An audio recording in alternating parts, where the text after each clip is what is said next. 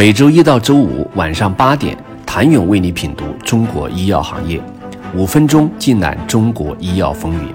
喜马拉雅的听众朋友们，你们好，我是医药经理人、出品人谭勇。对于任何一家亟待从挫折和困境中突围的药企来说，康安贝或许都是一家值得研究的企业。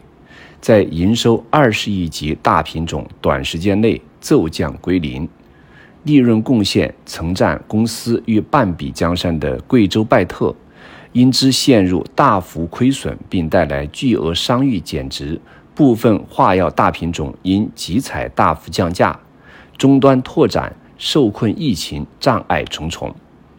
持而不息，在持续成长中创造更大价值。胡继强在康安贝二零二二年年报董事长致辞中写下了这个主题。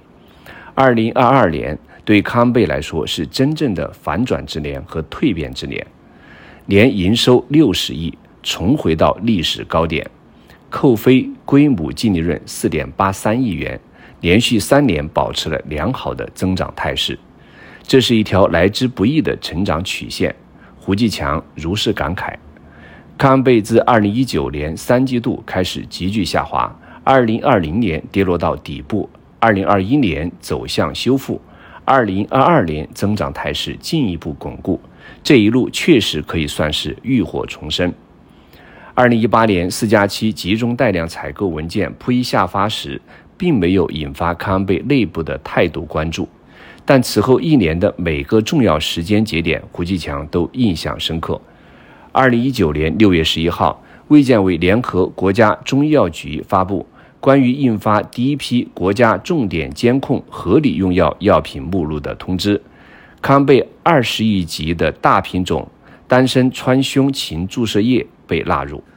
二零一九年八月二十号，国家医保局发布新的医保目录文件，明确列入重点监控的品种不能进入医保，已进入医保目录的品种必须退出医保。退出分三年执行，从二零二零年开始到二零二二年，列入重点监控产品率先退出。丹参川芎嗪首当其冲，在当年的第四季度销售就出现了断崖式下降。更为艰难的是，丹参川芎嗪是康贝2013年从贵州拜特收购中获得的产品，这意味着康贝不仅要承受销售上短时间内骤降归零的风险，还要承担后者陷入大幅亏损后带来的巨额商誉减值，该数字约为7.5亿元，这直接导致了康贝2019年年报的亏损，这也是康贝上市以来的首次亏损。重点监控、集采新冠疫情轮番冲击之下，康安贝以变应变，在变局中开创新局，最终实现了困境中的反转。二零二三年第一季度，康贝顺利实现开门红，营收二十一点三一亿元，同比增长百分之二十五点二七，扣非归母净利润二点六四亿元，同比增长百分之三十六点四二，创下季度历史新高。万物生长，万物竞秀，这个春天无疑格外令人振奋。胡继强在年报致辞里这样写道：“引进国资是推动康贝实现困境反转的关键决策，这是一个推动康贝实现困境反转的关键决策，是一个非常及时和正确的决定。”三年后回看，胡继强如此总结：二零二零年开年，胡继强做出了人生中的一个重大决定。引入外力，让康贝走向新的阶段。合作方是浙江省国贸集团旗下的独资国企浙江省中医药健康产业集团有限公司。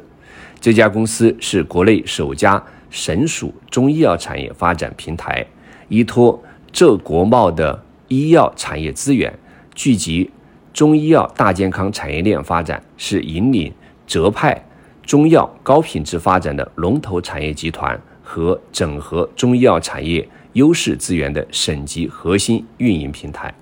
二零二零年四月二号是胡继强五十九岁的生日。当天下午，他代表自己绝对控股的康贝集团公司与浙江中医药健康集团签署协议，拟向该集团转让所持有的康贝约五点三三亿股股份，约占公司总股本的百分之二十。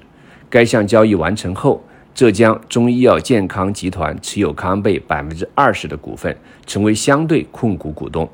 而康贝集团及其一致行动人胡继强等合计持有百分之十三点三三，退居康贝第二大股东。这当然不是一个可以轻松做出的决定，而促使他从纠结中做出判断和决策的最关键考量。胡继强回答说：“是对企业发展和员工幸福的责任感。”什么样的机制和组合能给企业创造更大的发展空间，带来更好的预期，它就是一个更好的选择。在新的体制机制下解决原有的一些问题和阻碍，充分发挥国企实力与信用加民企活力加康贝品牌的组合优势，共同把事业做大。